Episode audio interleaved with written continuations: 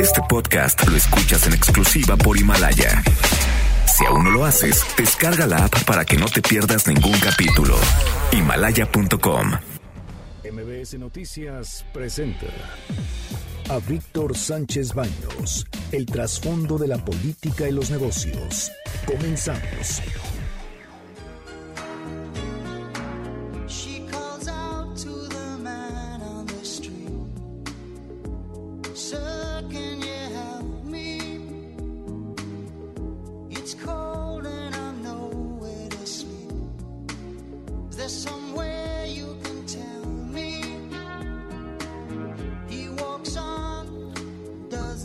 ¿Qué tal? ¿Cómo están? Los saludo con mucho afecto. Soy Víctor Sánchez Baños en MBS, MBS Noticias, MBS Radio, a través de la frecuencia 102.5 de FM desde la Ciudad de México. Acompáñanos durante una hora para que juntos analicemos, discutamos toda la información que ustedes leerán en los asuntos de poder y dinero y que quizá también escucharán el día de mañana.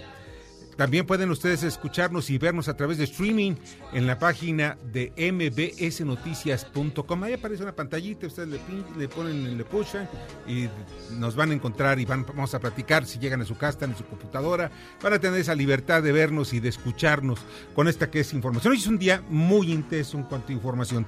Tenemos mucho de qué platicar. Vamos a estar platicando también de lo que está pasando en la Universidad Autónoma Nacional Autónoma de México, en donde pues grupos de porristas, de porros, de estos delincuentes que se capuchan, porque además son tan cobardes que tienen que taparse la cara para meterse y para secuestrar una universidad, para secuestrar las escuelas. Son una minoría, son poquitos estos, estos muchachitos, los que pues son manipulados por algunos grupos. Estas minorías ponen en jaque a miles de estudiantes que quieren estudiar, que quieren ir a clases, que quieren aprovechar todo el tiempo en las universidades, en las preparatorias, la preparatoria 9, la preparatoria 2, en fin, ya son varias de las preparatorias y los colegios de ciencias humanidades que están tomados por estos grupos. No es posible que aún la UNAM pueda seguir teniendo a estos grupos y se sigan manteniendo de grupos políticos que están afuera y que a mí me consta, desde que yo era estudiante, manipulaban, manipulaban así, incluso asesinaban a jóvenes precisamente por apoderarse del presupuesto, del control político que existe en la UNAM. La UNAM es todo un ente de, verdad maravilloso, en donde muchos están buscando tener posiciones tanto académicas como, por si fuera poco, económicas. Y claro que los partidos políticos quieren tener ahí a ese semillero de jóvenes para que después se conviertan en promotores de sus actividades electorales. Eso es lo que no se vale. Manos fuera de la UNAM. Manos fuera de la UNAM. Ya basta. Dejen estudiar a los muchachos. Que esos muchachos que están tomando las, las escuelas de la UNAM sean corridos, ya sea por la fuerza pública o como sea, pero que los saquen y que se identifiquen y que se vayan ante el Consejo Universitario y los expulsen de la UNAM. No es posible que sean rehenes de nuestra máxima casa de estudios. Vamos a seguir también platicando sobre el asunto del coronavirus, el impacto internacional. Ya van 7 mil infectados y van 178 muertos. Está creciendo el número de infect- de infectados de forma exponencial. Apenas ayer habíamos dado a conocer que estaba alrededor de 5 mil el número de infectados. Hoy son más de 7 mil. Y la Organización Mundial de, de Salud pues ya declaró una alerta internacional por una pandemia. Mientras en México, ya saben, el subsecretario Hugo López es el que se quiere convertir en el vocero y quiere salir, quiere ser el muñeco del pastel y ya saben ustedes toda una serie de cuestiones. Eso es lo que está buscando, pero está dando los datos falsos, está dando los datos mal. Cuando se le pregunta, bueno, ¿cómo estamos? ¿Estamos preparados para que llegue la pandemia? Porque va a llegar, que llegue la pandemia. Tenemos mm, camas, tenemos respiradores mecánicos porque son fundamentales para este tipo de pandemias. Tenemos medicamentos porque vemos que no tenemos medicamentos ni paracetamol en muchos es- es- hospitales, que es una de las pastillas más baratas que existen. O sea, no, no, no, no, no lo puedo yo entender en manos de quienes estamos y que en un momento determinado llegue a ocurrir una pandemia de este tamaño. También hablaremos de la fuga de tres reos del reclusorio sur, en donde, por cierto, ya no hay detenidos. Y miren, qué buenos son, la- de veras, el sistema de- de- del famoso C5, maravilloso. Fueron viendo camioneta, salió una ambulancia, van ahí los tres reos que se estaban fugando, lo van persiguiendo con el C5 y saben una cosa, Se les pierde. Lo persiguieron casi por una hora y después no los encontraron. Ustedes pueden ver el video, por cierto, ahí están las redes sociales. Bueno, ¿qué les puedo yo decir a todo esto? Debate. Comunícate. Comenta a Víctor Sánchez Baños en MBS, Twitter, arroba B. Sánchez Baños y arroba MBS Noticias. Sí. Y mire, este, me acompañan esta noche César Buitrón, ¿cómo estás? Muy bien, Víctor, como siempre feliz hablando de poder y dinero. De poder y dinero. Carmen Delgadillo. ¿Qué tal? Muy buenas noches a todos. Y estas, estas son las expresiones y las historias de hoy. Esta es la voz del presidente Andrés Manuel López Obrador sobre el crecimiento, perdón, sobre la caída de la economía mexicana. Ya se esperaba, pero están cambiando los parámetros para medir si tenemos bienestar México. Como tengo otros datos, puedo decirles que hay bienestar. Puede ser que no se tenga crecimiento, pero hay desarrollo y hay bienestar, que son distintos. Acuérdense que estos parámetros ya existían, pero los eh, volvieron como el fundamento para medir el desarrollo durante el periodo neoliberal y a mí no me importan mucho. Miren, ¿saben que el parámetro, el parámetro con el cual se mide el crecimiento económico de un país son todo aquello que significa crecimiento económico, significa crecimiento en el empleo, crecimiento en la producción, Producción. producción fundamentalmente, o sea, que tú produzcas y las condiciones en que se dan. Esto se suma, es una suma nada más, ¿eh? no es otra cosa. Sumas todos esos puntos y vas a encontrar el promedio, porque lo divides entre 12 meses, y tienes el promedio anual o lo divides entre tantos días para que sea el mensual, etcétera. Mira, a mí me parece muy importante de que me digan que trae otros datos. Los únicos datos son Qué raro, ¿eh? Siempre trae otros datos. Siempre trae otros datos. Miren, si hablamos de bienestar, la verdad no ha habido bienestar. Sí, alguna gente pues tiene un poquito de dinero, pero bienestar significa salir de la pobreza. Y no se ha logrado el objetivo de sacar a la pobreza a los mexicanos. Ahora, estamos sacrificando muchísimo. ¿Por qué no estamos creciendo? Por las políticas internas, fundamentalmente. Estamos hablando de un 80% de culpa de las políticas internas en materia económica y un 20% del entorno internacional. ¿Cuáles son el entorno internacional? Oye, que las variables entre el peso dólar, la variable del petróleo, en fin, que la crisis de, de- Irán, etcétera. No, pero lo grave es lo que está pasando en México. El problema del aeropuerto, o eso no da certidumbre. Totalmente. Sin certidumbre no tienes gente que pueda confiar en este mercado para invertir, Víctor. Por lo tanto, estamos viendo que las decisiones que está tomando en materia económica nuestro Ejecutivo no son acertadas, no están fomentando el crecimiento, la producción. Nadie va a querer arriesgarse en invertir, en solicitar un crédito. Han sido desacertadas. Y sí, si hablamos de bienestar, creo que muchos de los mexicanos estamos sufriendo temas de inseguridad. Eh, acabamos de vivir uno de los años más violentos eh, en la historia moderna del país y pues también hay que preguntarle si tiene bienestar muchos de los niños que no están recibiendo el tratamiento médico y la falta de medicinas, ¿no? Entonces sí deja mucho que desear lo que está el presidente declarando. En fin. Mira, ya está en la línea telefónica. Le agradezco muchísimo al maestro César Fragoso, quien es académico del Departamento de Estudios Empresariales de la Ibero, de la Universidad Iberoamericana. Eh, César, ¿cómo estás? Muy buenas noches. Muy bien, muchas gracias. Con el gusto de saludarte y a todo tu auditorio. Oye, ¿cómo ves? ¿Cuál es la apreciación que tú tienes o, o lo que tú has analizado alrededor de esta falta de crecimiento? Cayó al 0.1%, que eso significa que es el promedio, significa que otros sectores, como por ejemplo el sector de la construcción, se desploma y sigue desplomándose ya desde hace un, un buen rato. Hay otro, otros que crecieron muy poquito. Pero ¿qué es lo que, lo que ves en el análisis, César? Mira, pues se- pueden eh, definir o vislumbrar varias cosas. Yo creo que eh, hay una cosa que me gustaría pues hacer notar. El gran mérito que tuvimos con la firma del NAFTA en 94 y toda la explosión que se dio en México como plataforma exportadora, pues uno de los grandes beneficios que logramos fue que nuestra economía se integrara al, al- al bloque norteamericano, ¿no?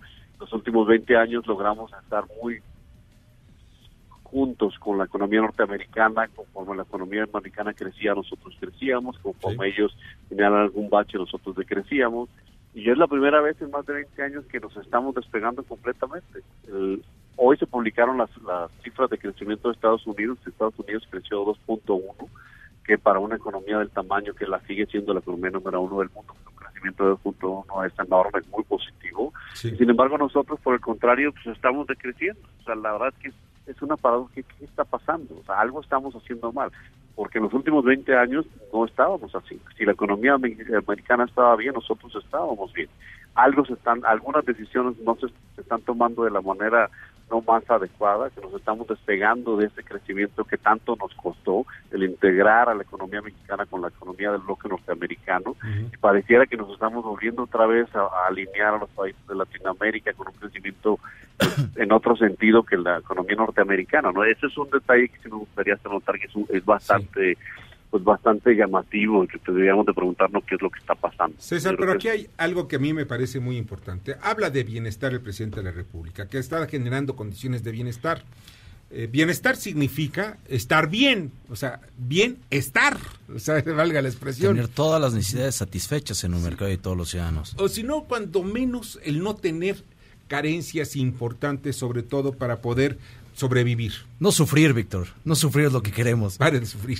Pero mira, lo más importante que yo veo alrededor de todo ello es que nos dicen un, en el discurso, nos dicen que las cosas están bien. La clase media está golpeada en un año, ya quedó toda vapuleada.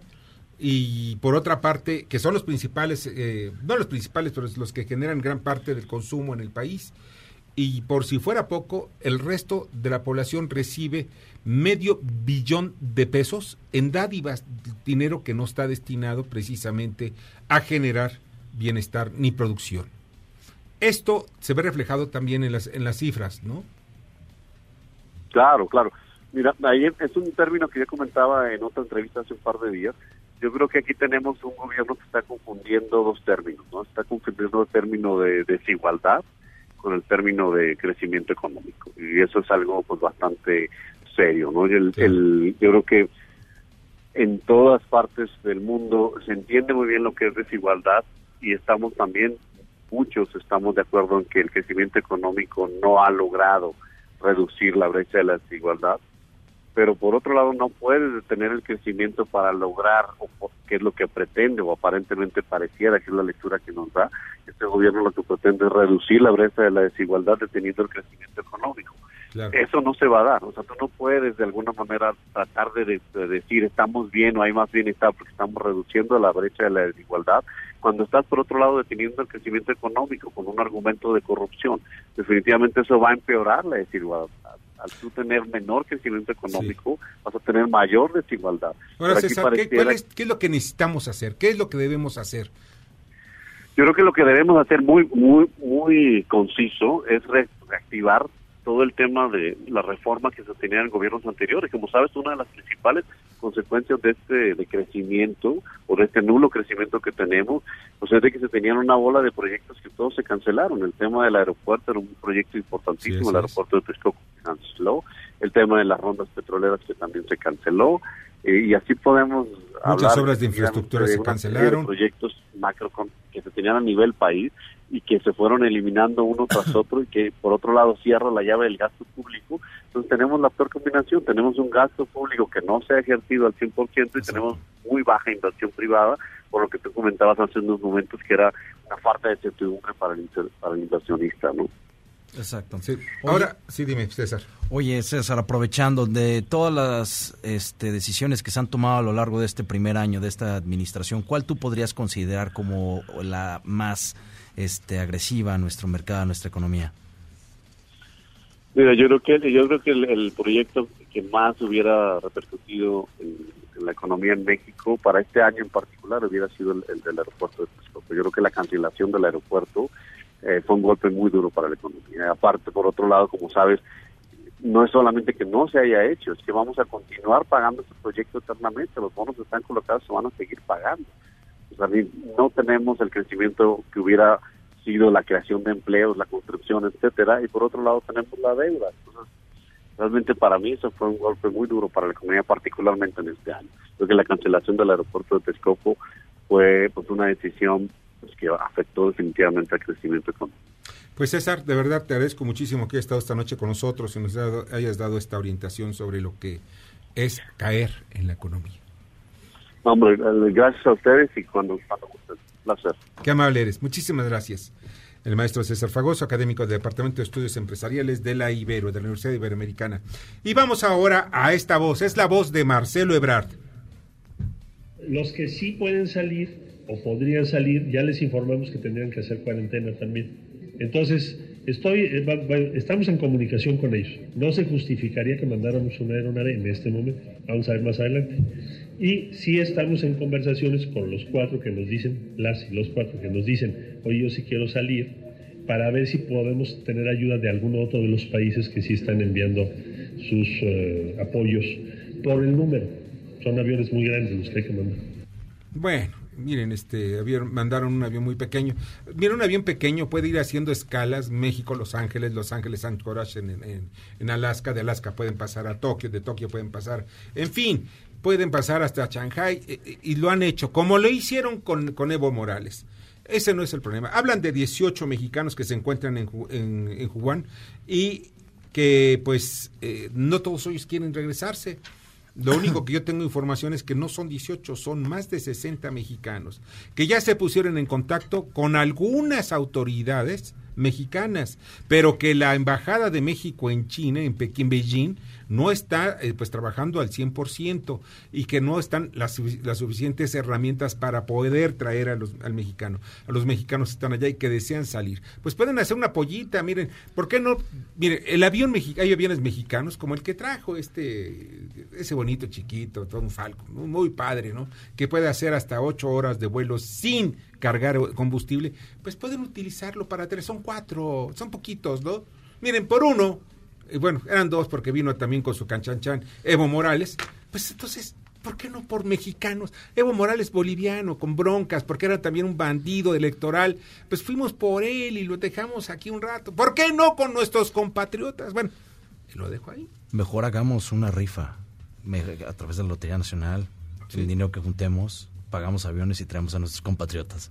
Eh, pero, ¿quién la va a hacer? El- no sé, todos los mexicanos. La Lotería Nacional, La el Lotería presidente, Nacional, ¿quién se me ocurre? ¿A quién se nos ocurre? Rifemos el avión. Vamos a rifar, bueno, a ver si el que se gana el avión va por ellos, ¿eh? Si ya me- saben, ahí si está yo el me lo gano, voy por ellos. Que vaya, el que gane el avión de la rifa, que se vaya por los mexicanos más allá. Y bueno, ¿qué les puedo yo decir más alrededor de esta? Esta es la voz de Jean-Marc Gabatú, quien es el encargado de, de todo lo que son enfermedades epidémicas de la Organización Panamericana de la Salud. De que los lineamientos ya están listos para atender la potencial, pero inminente, importación de un caso positivo. Estos lineamientos que va a comentar más adelante el doctor Alomía se pueden reproducir a los países vecinos. Miren, eh, estamos tomando muy a la ligera el asunto de esta pandemia. Cuando yo veo a los chinos preocupados, la verdad es que las cosas están serias. Cuando veo que los chinos ponen en cuarentena a 50 millones de sus compatriotas, las cosas no son así. Ay, qué padre, 50 millones. 50 millones es más, bueno, es poquito menos que la mitad de la población de todo el país, de todo México. Somos 130 millones de habitantes, 50, imagínense. Uno de cada dos miembros de una familia se queda en cuarentena. Bueno, y por si fuera poco, viene la pregunta de los 64 mil millones de pesos de los aviones de rifa, de todo lo que ustedes quieran. ¿Quién se la va a ganar? ¿Estamos preparados? Y otra vez, el señor eh, Hugo López, eh, que es el subsecretario, pues anda ahí con sus cosas, diciendo de que nos va, de que cómo están las cosas. Quiere salir en todos los, todos los programas, en todos lados. La verdad es que pues nosotros ya nos, nos interesa, nos tenemos, interesa el que sepa bien de la materia y parece ser que el señor no tiene. Nos había dicho que, un, que uno de los mexicanos, este, de apellido Sinatel, Si- Sa- Sanitel o Sin- Sinatel, no me acuerdo bien, él ya venía en un vuelo hacia México. No es cierto mintió. Sigue todavía en China, sigue todavía en Oahu, y por si fuera poco, está implorando que los regresen a México. No, no, no, yo no puedo entender por qué razón ese protagonismo. Pero hay otra cosa más importante todavía, porque todavía hay cosas más importantes. ¿Qué tan preparados estamos? En China ya están haciendo otro otro hospital, ya están acabando uno, ya, lo ya están a punto de meterle todos los equipos para que eh, para más de mil personas, mil camas, mil, perdón, habitaciones, no camas, mil habitaciones. Ya están construyendo otro para otras mil habitaciones. Pero imaginen ustedes, en México ni idea. Es más, tenemos problemas para, para el abasto de medicamentos. Y lo que todavía es peor, todavía así como para agarrarme, para agarrar, no sé, de agarrarme del primer, no, bueno, del primer mortal que tenga para no desmayarme, o de- porque está la cosa canija. ¿Saben cuántos respiradores mecánicos hay en el país para enfermedades de, este, respiratorias? Son cuatro mil. ¿Y saben qué? Que todos están utilizados, todos tienen un paciente, están pegados a un paciente. Cuatro mil que están funcionando. Creo que hay un poquito más que están sin funcionar. Pero hay cuatro mil y todos tienen un paciente pegado a ese respirador. O sea, la cosa está grave. ¿Dónde estoy viendo que se compren más respiradores? ¿Dónde estoy viendo? Porque no nada más es el respirador mecánico. Ojo, además del respirador mecánico se necesitan, entre otros, pues sustancias eh, que son estériles, también personal capacitado que pueda utilizarlo, este calmantes para que la gente se pueda tranquilizar al momento que le metan una, bueno, voy a ser muy muy específico porque pues así debe de ser para que sepamos de qué se trata. Se mete una manguera a través de la, de la boca y pasa por la garganta para que pueda surtir de oxígeno y pueda respirar una persona que tenga problemas, ya sea de EPCOC, de, o sea, de problemas de, de- cualquier tipo de problemas pulmonares. No tenemos tampoco, porque no lo sabemos, medicamentos suficientes para poder atender. Y lo que es peor, todos los hospitales públicos están a reventar en México. ¿Dónde los vamos a poner? Los vamos a poner en, en en sillas como pasa en algunos hospitales, ahí sentaditos esperando a que llegue un médico para que pueda contaminar también a otros enfermos. No hay protocolos. Hasta ahorita, eh, si este señor subsecretario Hugo López me pueda decir, ¿sabes qué? Este es el protocolo, esto es lo que vamos a hacer. Ya estamos preparándonos, tenemos una mesa de especialistas y nos costaron millones de pesos si ustedes quieren. Están sentados y nos han dado sus ideas, sus experiencias. Eso es lo que necesitamos porque lo que está en juego es la vida de millones de mexicanos. No importa lo que cueste. En fin, ¿qué les puedo decir? Vamos a un resumen de información antes de que se siga calentando el asunto, porque de veras. En fin, la burocracia. Carmen Delgadillo. Migrantes violentos serán expulsados de México. El secretario de Relaciones Exteriores, Marcelo Ebrard, llamó a que quienes critican la política migratoria propongan cambios, porque la ley vigente es la que se está cumpliendo. Responde Durazo a Trump. No pagamos el muro. Cumplimos con la ley. Si alguien quiere interpretarlo de otro modo, se respeta ese punto de vista, pero nada tiene que ver, aseguró. Se amparan ONGs por prohibición de entrar a las estaciones migratorias. Son al menos 10 organizaciones religiosas y civiles las que anunciaron que recurrirán a este recurso contra el INAMI. Y Salud propone marihuana recreativa a los 23 años. En la plenaria de Morena, el secretario de Salud, Jorge Alcocer, solicitó también que se considere que se venda producto de calidad. Yo también estoy de acuerdo en eso. 23 años es porque apenas está desarrollándose el cerebro de un, de un ser humano, de un, de, un, de un ser humano para que pues pueda ya ser transformado. Ya si tienes 23 años y quieres meterte lo que quieras, pues ya será tú. Si quieres enfermarte, tú sabes. Moody's eleva calificación de manobras. La colocó en BA1 en escala internacional y AAA en la nacional. Hacienda destacó que influyó la calidad de su cartera crediticia. Nueva presidenta en Santander. Será propuesta Laura Díez Barroso Azcárraga para sustituir a Marcos Martínez Gavica, quien dejará el cargo en abril próximo. Sería la única mujer en ocupar un cargo de este nivel en México. ¿Y más paros en la UNAM?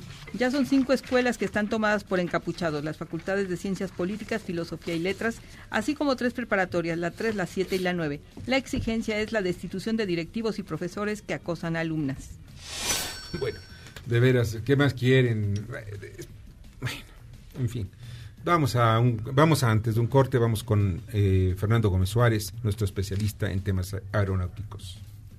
Amigas, amigos de MBS, buenas noches. Tras los brotes de coronavirus en China y los presuntos brotes detectados al menos en cinco personas localizadas en Ciudad de México, Mérida y Guadalajara, las autoridades sanitarias deben redoblar esfuerzos, principalmente en los aeropuertos, donde son la principal puerta de entrada y propagación de este tipo de enfermedades que esperemos no trascienda hacia una pandemia. Ahora mismo las alertas ya están activadas en las terminales aéreas del país, sobre todo en las que se realizan operaciones internacionales. Al menos las medidas de protección por contagio aéreo son ya advertidas con medidas preventivas como los tapabocas y la disposición de alcohol en gel para desinfectar manos en lugares y servicios públicos. Esta enfermedad tiene poco de ser estudiada. Quizás lo más urgente sea ahora desde el sector público de salubridad provisionar fármacos con que prevenir o atacar dicho padecimiento. Por el momento, debe activarse una intensa campaña de información para que la población sepa identificar los síntomas y medidas adecuadas. Las campañas informativas deben realizarse en el sitio, pero sobre todo en lugares de grandes afluencias, en medios masivos que alerten y actualicen de inmediato en casos que se requiera de una comunicación efectiva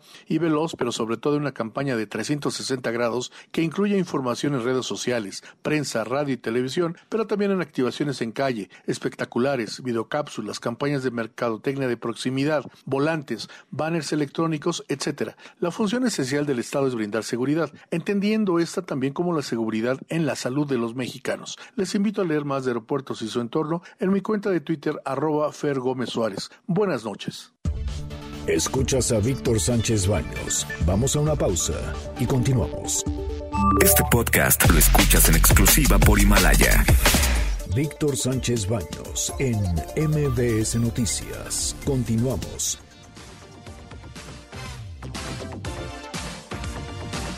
Muchas, muchas, muchas gracias que continúen con nosotros. Hace unos minutos estaba yo bastante enojado porque también lo de la UNAM y todas esas cosas. Y pues miren, imagínense ustedes si no estaré enojado cuando, cuando tú tienes ganas de estudiar. Tienes maestros, tienes instalaciones y llega un mugroso, digo mugroso, lo estoy describiendo porque así son, drogadictos muchos de ellos. No lo estoy insultando, lo estoy describiendo. Repito, no es un calificativo, es una descripción y no te impide, no te impide entrar a la escuela. Oye, ¿por qué?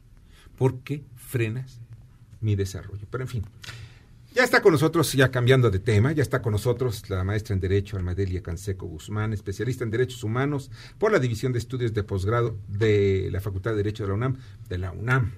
Imagínate, que por cierto quieren buscar bajarle el presupuesto a la UNAM. Oye, este, ¿y ganan bien los maestros, los catedráticos, los investigadores de la UNAM? Pues mira, Víctor, a mí me pareció la, la, noticia bastante sorpresiva porque realmente a pesar de que formamos parte de los primeros lugares dentro del ranking internacional como Sí, UNAM, es. pues los sueldos son deplorables. No sé por qué a través de esa posverdad se quiere intentar hacer ver a la, a la Universidad Nacional Autónoma de México con sus académicos que ganamos, pues no sé, incluso hasta en dólares, ¿no? Entonces me parece que es por amor a ¿Ganan en dólares? No, digo, lo, lo, lo, lo exacerbé, vamos, Ah, la- sí, el claro. comentario que te estoy diciendo. Sí, o sea, comparación de otros países. Claro, es claro. mínimo. Es paupérrimo. Incluso yo he estado en universidades, eh, Jerez de la Frontera, y los académicos de Jerez de la Frontera en España Sí. nos dicen, por eso vas a dar tu clase. O sea, Alma, no es posible. Si yo vivo de la academia aquí en Jerez de la Frontera, España, ¿cómo es posible que ustedes sean tratados de esa forma? No haya un reconocimiento, porque estamos hablando, imagínate, de grados académicos, Claro. doctores en Derecho, maestros en Derecho, obvio, la licenciatura es de entrada, la especialización, ¿no? Los grados que vas adquiriendo al paso de los años. Entonces, realmente es paupérrimo, mi querido Víctor, no sé, tocaste No, el tema. No, no, y duele también. Mira, eh, he estado platicando con catedráticos en la Autónoma de Barcelona o la Complutense de Madrid, bueno, hasta eh, en la Sorbona de París. Eh, Los maestros, por ejemplo, el maestro, maestro de la Sorbona llega a ganar, eh, porque ellos manejan los salarios anuales, alrededor de 250 mil euros, o sea, 5 millones de pesos al año. Claro, tienen mucho tiempo, pero hay otros que ganan más, que si son investigadores de tiempo completo, investigadores, eh, sea materia lo que sea, ya sea medicina, política o lo que sea, estamos hablando de esos niveles de ingresos. Y en México, en dólares, ¿cuánto están ganando un investigador de tiempo completo aproximadamente? Híjole, no, no, no, no lo podría calcular, pero... ¿O en pesos? Y en pesos, eh, el nivel A yo creo que ha de estar en unos 35 mil pesos, realmente. O sea, es el que más gana. O sea, yo supongo, quiero pensarlo así, no creo que gane más. Un Este, problema que tenemos en un mercado es que cuando colocas el valor del el, el valor del trabajo en un sector que este es el académico por debajo del punto de equilibrio generas escasez Claro. traducción O sea, se va el- nuestro capital intelectual a otros mercados, a otras partes. Nos estamos perdiendo a los mejores maestros. ¿Y con qué nos quedamos? Con aquellos que están dispuestos a recibir cualquier cosa sin despreciar a muchos de los académicos que lo hacen por amor al arte de la Claro. educación. Eh, eh, pues nos quedamos con lo, con, lo, con lo peor, ¿no? Entonces, no podemos estar imponiendo este en un mercado laboral ingresos por debajo del equilibrio afectando a todo mundo porque esto se traduce en tener educación de mala calidad al contrario necesitamos invertir en ella Fíjate que en 1986 me dieron la oportunidad de dar clases en la UNAM, clases sobre, en aquel entonces, la, la materia que me pidieron, una sola materia. Era nada más porque yo no alcanzaba el tiempo de estar más, claro. más, más en, en la UNAM. Pero la materia fue el régimen legal de los medios de, los medios de perdón, régimen legal de los medios de comunicación, creo que es el nombre correcto. Bueno, esto eh, me llamó mucho la atención, es que lo que me pagaban llegaba un momento en que me olvidaba y que conste que no ganaba yo, así que digas maravillosamente como periodista, pues no, pero ¿sabes qué? Que me olvidaba porque no era realmente sustancial o algo que... Es más, con eso no pagaba ni la gasolina para ir hasta Cebu. O sea, Ya con eso te digo todo. Víctor, No pagas ni la gasolina. Y aquí también hay que considerar, por ejemplo, a los becarios de CONACIT. Yo soy una de ellas, becaria de CONACIT por parte del doctorado en Derecho, y CONACIT también bajó, bajó las becas. Es más, habló de los becarios a nivel internacional, aquellos que están en diferentes este, estancias inter- en, en universidades internacionales. A ellos les dijo, no hay apoyo para los becarios a nivel internacional, y para los becarios nacionales únicamente van a recibir 15 mil pesos.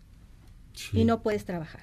Fíjate que había... Hay candados. Eran, mm, si mal no recuerdo la cifra, eran aproximadamente 3.000 becarios de CONACIT. Había de todo, ¿no? O sea, tú podías, este, si tú eres muy buena, te podían dar hasta un, una beca que era de 16 mil pesos, porque lo traducen ellos a pesos, de 16 mil pesos mensuales con todo, estancia te lo daban, pero podías estudiar, no sé, co- corte de cabello. Había un- una materia, pues me pareció, dije, bueno, había dos estudiantes de corte de cabello. Estas dos chicas llegan a México, yo, yo las conozco, y es, las dos tienen ya sus, sus negocios, buenos negocios, y retribuyeron al CONACIT parte de lo que ellos, lo que, lo que ellos recibieron, de beca. Lo cual a mí me parece pues muy honroso, ¿no? Pero pues al final de cuentas ya se acabaron. O sea, como si la educación en el extranjero fuera un pecado. Por el hecho de Por que quieras tú mejorar tu vida y tu Claro. estándar de vida, mejorar los tuyos, o sea, que tengas la oportunidad de, de- de tener acceso a mejores universidades, escuelas, este, tener un coche, en fin, muchas cosas, como que si fuera un pecado. O sea, por eso les quitan el dinero. Ah, pero para algunos ociosos que de verdad no merecen, les dan ahí tres mil pesitos mensuales. Que si tú los juntas, oye, sería suficiente como para hacer hospitales y muchas cosas en el país. Bueno, y si me permites decirlo, Víctor, eh, para terminar, eh, es una realidad que, que estamos muy devaluados como mexicanos. Y eso lo tengo que decir aquí en la radio, en el sentido de que somos una potencia, no somos una superpotencia, pero todos los recursos naturales, todo el recurso humano con el que contamos, porque además yo amo mi patria, realmente está devaluada y nosotros nos sentimos apabullados. Entonces, creo que a través de este medio tenemos que inyectarnos energía, creer en nosotros y no recibir cualquier cosa. Que no nos paguen como académicos de cuarta, hablando en el tema de la educación. Es. Que no nos paguen como estudiantes de inframundo, sino que realmente seamos valorados. Porque tristemente cuando nos volvemos extranjeros y en otro país no nos van a pagar lo mismo que sus sus connacionales. Cierto. Siempre te van a pagar por debajo y serás tratado como extranjero. Entonces, si nosotros no trabajamos por nuestro país, que he estado insistiendo en este programa, que lo debemos de hacer porque están las instituciones, porque además a través de nuestros impuestos es que viven esas instituciones, tenemos que hacer algo. ¿No? Para que toda la problemática, incluso la que tú estuviste planteando antes de que yo entrara al aire, el problema migratorio, el problema de los eh, periodistas, el problema de la venta del, del, del avión, o sea, todas las ocurrencias que hemos estado viendo en estos últimos días, me parece que hay que criticarlas, hay que cuestionarlas, hay que decirlas porque hay gente muy preparada y muy valiosa en México para poder sacar adelante este Exacto. país como una potencia. Y, por último, lo digo, tengo amigos en la Universidad de eh, degli Studi di Perugia, en. Italia. Sí. Lo vi la semana pasada a Roberto Chipitani, es un investigador de esa universidad. Y me dice, Alma, ¿qué pasa con los mexicanos? Solo porque sienten que arriba está, ¿no? Los Estados Unidos se sienten devaluados si son una potencia. Por Dios, o sea, salgan adelante, nosotros los estamos observando. Los europeos reconocemos a México por sus recursos naturales, por sus recursos humanos, por ese empuje que tiene el mexicano. Entonces, Víctor, yo creo que hay que seguir insistiendo con esto, hay que hacer e, esa catarsis y contagiar a través de los medios y con el micrófono y a través yo, por ejemplo, de la academia con mis alumnos y decir, ¿cuál es tu granito de arena? ¿Para qué? Para que este país luzca, para que este país salga adelante para que este país se, se, fortalezca. Y no obstante que somos un corredor migratorio que desde mi punto de vista es devastador, ¿no? Donde se nos están quedando los centroamericanos, y no lo digo en sentido discriminatorio, pero también valen nuestros connacionales, que necesitan y requieren servicios de salud, apoyo financiero, servicio educativo. Y cuando nos entran los migrantes, dado los tratados internacionales y dada la política migratoria, donde, dicho sea de paso, somos un país muy generoso, le tienes que dar la atención a los migrantes de manera inmediata, porque si no ya incurres en violaciones a derechos humanos. Y entonces formamos parte de una organización internacional, la ONU y la OEA, y nos están observando. Y entonces, ¿qué es lo que nos ponen? El dedo en la llaga y nos dicen sistemáticamente México es violador a derechos humanos. Y dices, por Dios, vamos a ponernos en orden, vamos a ponernos a estudiar, vamos a ponernos a preparar para efecto de que podamos hacer algo por México. Es lo que yo podría decirte ahorita, pues, Víctor. adelante. ya me fui por. No, no, no, estuvo perfecto, ¿no? Perfecto, te agradezco muchísimo, Madelia. Y pues, eh, ¿qué te parece si tocamos el tema que tenías ya preparado para que lo puedas la próxima semana? ¿Te parece bien? Me parece Es sobre los niños y los policías comunitarios, que es otra de las cosas que nos debe dar vergüenza. Un niño que es utilizado como soldado o policía para defenderse del crimen organizado en las poblaciones más pobres de este país. Son carne de cañón, Víctor, y es una tristeza. Y eso sí es un crimen de Estado. Me quedo con eso. Yo también. Mensajes. Perfecto. ¿Te parece?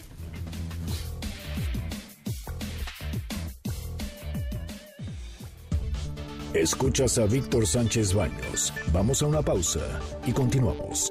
Este podcast lo escuchas en exclusiva por Himalaya. Víctor Sánchez Baños en MBS Noticias. Continuamos.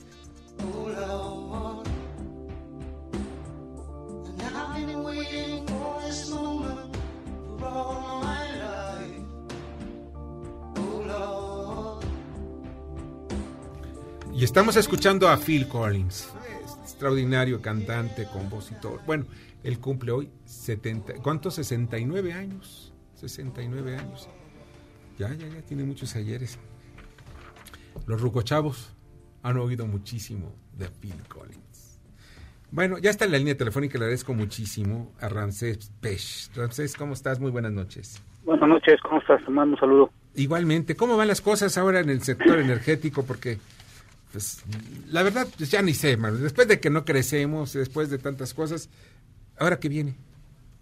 Bueno, lo que viene es la, la preocupación de que en, hoy en día la cantidad de crudo que China compra posiblemente se puede reducir en estos próximos 30 a 40 días. ¿Cuál es lo, lo, lo que debemos de ver hoy nosotros? Es que cualquier cambio que fluctúe en el mercado afecta directamente a los ingresos que tenemos en nuestro país. Sí. Entonces, hoy en día lo que tenemos que estar también de, de bastante importancia, el anuncio que dio ayer el director de Pemex, donde Pemex eh, incrementó, y eso que hay que aclararlo muy bien, porque no se está diciendo en forma correcta cuál es la producción real que se está teniendo. Una cosa es la producción a nivel nacional, donde incluye Pemex y privados, que es alrededor de 1.679.000 barriles en el cierre del 2019, pero eso es la promedio anual. Lo otro, hay que tener en cuenta que Pemex sí hubo un crecimiento de producción de enero a diciembre de alrededor de 83.000 barriles y eso es lo que se llama producción operativa, que está en función del dinero que le asignan dentro del presupuesto. ¿Qué es el inconveniente que tiene Pemex? Y eso es importante de las fluctuaciones que tenemos hoy en día en la geopolítica. Que Pemex hoy en día, en enero, tiene más o menos 1.734.000 barriles y el director de Pemex acaba de comentar que van a llegar a 1.800.000 en marzo. Lo importante es que debemos de entender que se quedarían 50.000 barriles por debajo de lo que está plasmado en la ley de ingresos. Esto también hay que tenerlo muy en cuenta porque la, la producción operativa de Pemex debe de llegar a diciembre del 2020 más o menos alrededor entre 1.950.000 y 2 millones de barriles. Es decir, que tiene que incrementar Pemex en menos de 12 meses alrededor de 250 mil barriles que se tiene que realizar, porque si no, no se va a llegar a las metas que se tienen plasmados en el 2024. O sea, así de fácil, no se van a llegar las metas al 2024. Sí. Wow. Y, y, lo, y lo otro es, creo que el mensaje que se dio el día de ayer es importante. Ayer el director de Pemex y confirmado por el presidente de la República es, Pemex no va a invertir en aguas profundas ni en pozos no convencionales. Esto quiere dar a entender, desde mi punto de vista, que Pemex no va a realizar inversiones en aguas profundas ni en los pozos que le llaman de fracturas hidráulicas donde hace la parte no convencional. Entonces, esto quedaría abierto para que la Secretaría de Energía, junto con la Comisión Nacional de Hidrocarburos, pudieran asumir nuevas rondas en función de las necesidades que necesitamos de incrementar no solo la producción de Pemex, sino la producción nacional. ¿Por qué te comento esto, Víctor? En, el, en la ley de ingresos se tiene plasmado que Pemex deben incrementar un promedio a 1.842.000 y las empresas privadas 100.000 barriles para que la producción nacional sea de 1.950.000 barriles para mantener la ley de ingresos y sobre todo los dineros que entran vía esta, esta esa decisión que se tomó en el presupuesto. Bueno, pues cada día se complican las cosas un poco más en, en materia eh, energética y sobre todo petrolera. Oye, Sí, pues, y- sí, dime. Y lo otro que hay que entender es, la- los países de la OPEP no van a controlar ya la próxima década el precio del barril. Ya lo vimos a principios de enero, quien controla el precio del barril, Estados Unidos, que hoy en día produce alrededor de 13 millones de barriles diarios, es el país principal productor y de acuerdo a datos que sacaron hace dos días, pretenden exportar en el 2023 alrededor de entre 5 y 7 millones de barriles diarios de crudo. Estamos hablando de que, pues, mira, Estados Unidos siempre ha tratado de controlar el mercado petrolero, ya sea por las buenas o por las malas, pero ahora ya abiertamente, pues, tiene nada más la válvula. Él le suben el precio o lo bajan a su, a su contentillo. Sí, y anteriormente acuérdate que la OPEP, antes que Estados Unidos no tuviera lo que hoy ti- tiene para negociar, es que la OPEP contraía la producción y aumentaban los precios. Así es. Estados Unidos hoy y hoy en día hizo en enero lo mismo, hizo una alarde sobre Irán y, se incrementaron los precios cuando menos 15, 20, 30 días que estamos viendo hoy en día. Hoy en día, con lo que sucedió, está sucediendo en China del coronavirus, es otra cuestión geopolítica no contemplada que está disminuyendo la cantidad de crudo que pueden con- suministrarse a China, que es uno de los mayores consumidores junto con Estados Unidos. Y esto está ocasionando que los precios del barril de 65 dólares que teníamos en promedio de la cotización spot, hoy está por debajo de los 60 dólares. Ramsés, muchas gracias. Gracias, que tenga buena tarde. Igualmente, mucha suerte. Buenas me noches. sí. no, sí, sí, ya uno andan mañana, tarde y noche. Dale. Pásala muy bien, Ramsés. Mucha suerte. Igualmente. Bye. Buenas noches, Ramsés Pech de Caraíba. Y pues miren nada más rápidamente, les doy los datos. El informe que está dando la Secretaría de Salud sobre el coronavirus, 7.818 casos confirmados y 170 defunciones, o sea, muertos. Todas las defunciones han ocurrido en China. Hay 82 casos en 18 países. En México hasta ahora hay 9 casos sospechosos, ninguno positivo. Pero ofrece también la Secretaría de Salud un número para que si hay algún sospechoso o necesita ayuda, para que puedan todos los días, a cualquier hora del día, 24 horas, días de- todos los días de la semana, al número. Apunten ustedes, por favor, para que, para que puedan ustedes acudir e informar. No se trata de chismear, de que mire mi vecino está con gripa, no, no, no, no, no. Se trata de que si te sientes mal, puedas tú acudir e informarte cómo están las cosas. Número 800 0044 800. Repito, 800 0044 800. Hasta tos, hasta tos me dio. Vamos a las columnas político-financieras que leerán ustedes el día de mañana los periódicos diarios de la Ciudad de México. Rogelio Varela.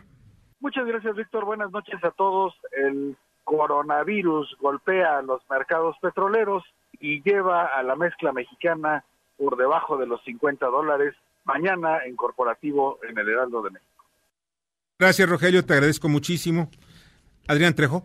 Como se esperaba, la economía en el 2019 no creció, decayó el 0.1%, suficiente para decir que nuestra economía está en una recesión. Sin embargo, el presidente de la República insiste en que eso no importa, el crecimiento económico no importa más que el desarrollo y el bienestar. De este y otros temas les platicamos en la Divisa del Poder, la columna que ustedes pueden leer diariamente en el periódico 24 horas. Buenas noches. Buenas noches, Adrián. Arturo Dam. Víctor Radio Escuchas, muy buenas noches, ¿cómo están ustedes?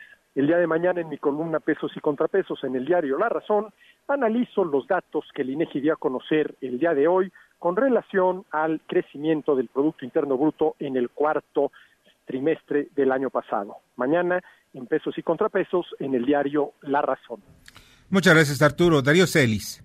Buenas noches, Víctor. Mañana en la columna La cuarta transformación del periódico El Financiero vamos a plantear pues las dos visiones radicalmente opuestas del sistema de salud, el de la 4T y la de los neoliberales. Eso platicamos mañana en la columna La cuarta transformación del periódico El Financiero. Buenas noches. Buenas noches, mi querido Darío. Eh, Mauricio Flores.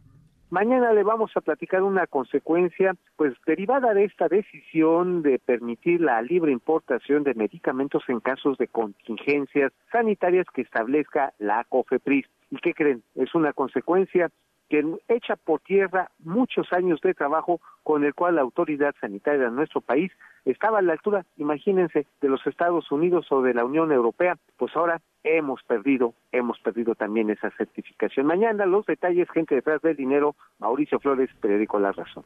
Mauricio, muchas gracias. Lila Arellano. Buenas noches, Víctor. Pues el tema sigue siendo la economía y bueno, pues ahora el bienestar. Y pues nada mejor para bienestar que ver cómo aprueban todo lo que tiene que ver con la mota. Pero mientras tanto, y mota o no mota, habrá que considerar cuántos factores pudieron converger para que se fugaran los reos, no solo de la Ciudad de México, sino aquel que salió por la ventana del baño de la Fiscalía de Quintana Roo o el de Nuevo León. Vamos a ver porque detrás puede haber mucho más que solo dinero. Gracias, Víctor. Estado de los Estados, Lilia Arellano, en redes sociales y en los diarios del interior del país. Muchas gracias, Lilia. Pásala muy bien, José Antonio Chávez. Mañana en la columna aquí en el Congreso, que se publica en el diario Ovaciones, el tema que llevamos es la de Monreal, que salió como líder de los senadores a ponerle hielo a las filtraciones de esa reforma de justicia, que achacan que es un auténtico retraso para el país. Yo creo que no se equivocaron aquellos que lo filtraron. Sin embargo, como levantaron la voz muchos mexicanos, yo creo que le llegó a Palacio Nacional el run run de esa inconformidad y decidieron darle para atrás. Muchas gracias, José Antonio. Pásala bien. Paco Rodríguez. En la columna de mañana habla sobre la pérdida de la magia del poder. El sistema presidencial pues está totalmente quebrado. Todos recordamos cómo Los Pinos, Palacio Nacional tenían una hora especial y hoy esa aura se ha perdido porque pues van a las mañaneras nuestros compañeros a echar relajo con un cuate que les habla ahí muy bonito, pero no con verdad todo el tiempo. Eso te platico más mañana en indiciapolitico.com. Mientras tanto, te deseo como siempre buenas gracias y muchas, muchas noches. Muchas noches también para ti, Paco. Julio Pilozzi. Mañana en Espil Financiero en Negocios del Diario 24 Horas hablamos sobre el litigio que vive un mexicano a nivel internacional con la marca Lamborghini. Resulta que hasta el presidente de Paraguay se ha visto involucrado en este caso. Mario Abdo Benítez fue objeto de críticas, burlas, señalamientos y hasta reclamos. Esta historia continúa y hasta empresarios del estado de Hidalgo se ven involucrados. De esto y más, mañana en Split Financiero, en Negocios del Diario 24 Horas. Muy buenas noches, un gran abrazo. Muchas gracias, Julio. Te agradezco mucho. Eh, mañana en Poder Dinero, en Cuadratín, Eje Central, Diario Imagen y, obviamente también mis redes sociales, arroba B. Sánchez Vanos. Eh, les hago un relato sobre el litio. ¿Saben ustedes qué tan importante es el litio para México? Bueno, les digo por qué es importante y estratégicamente por qué somos importantes para muchos países. Este es el material con el cual se construyen muchas cosas, sobre todo las pilas de tu celular, las pilas de los coches estos eléctricos, etcétera. Léanme, de todos modos mañana les voy a platicar sobre el asunto del litio, pero léanme mañana en Poder y Dinero, Cuadratín, Eje Central, Diario Imagen, etcétera. Vamos con James Salazar en su análisis económico y financiero. Adelante, James.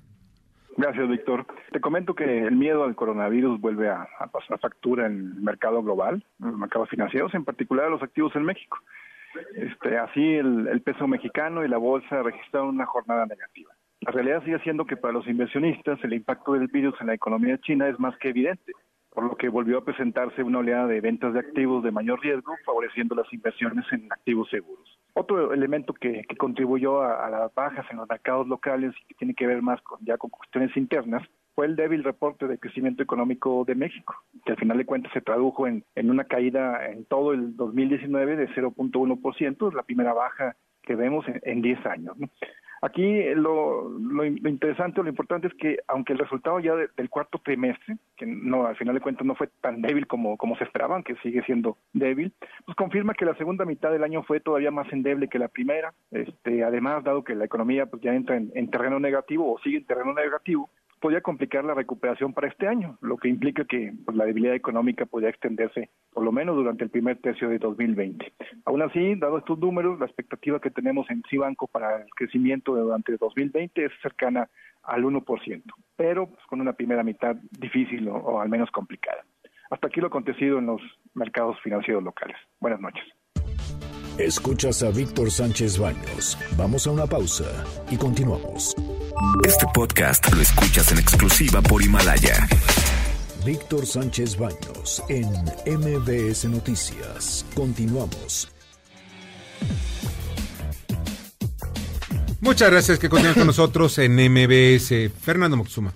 Amigas, amigos, hoy en día todos tenemos una gran historia que contar y qué mejor que hacerlo en Himalaya, la aplicación más importante de podcast en el mundo que llega a México. No tienes que ser un influencer para convertirte en un podcaster. Descarga la aplicación Himalaya, abre tu cuenta de forma gratuita y listo. Graba, tu, graba y publica tu contenido.